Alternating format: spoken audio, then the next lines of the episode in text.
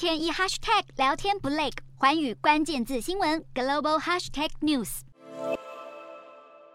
乌东前线炮声隆隆，乌军操纵法国军援的155毫米口径自走炮，对着隔岸的俄军阵地连发数十枚炮弹，把俄军军火库炸得火光冲天，黑烟浓密。乌俄战火延烧十个多月，西方援乌脚步从未停歇。路透社当地时间八日引述消息人士报道，美国政府将在加码援乌，价值2.75亿美元，折合新台币84.25亿元的军事援助。美国新一批提供乌军的武器，将包括多套画面中有乌克兰战场救星之称的海马式多管火箭系统，更大量的155毫米弹药、军用悍马车，以及专门用来拦截俄军无人机进犯的先进防空系统。美国国防部多次强调，俄军对乌国各大城的飞弹空袭次数不断激增，目的之一就是要消耗乌军防空力量，夺得制空权。因此，美国持续投入更多先进地对空飞弹系统，对乌克兰的存亡来说至关重要。不过，对于华府不断把军备丢进乌克兰这个无底洞，美国参议员霍利当地时间六日致函国务院与国防部，警告要是一再军援乌克兰，恐怕会延宕美国对台军售交货时程。他还呼吁国防部优先武装台湾，因为对美国国家利益来说，台湾比乌克兰更为重要。对此，美国国防部副部长希克斯八日做出回应，希克斯反而认为继续驰援乌克兰更有助于履行对台湾与盟友的承诺。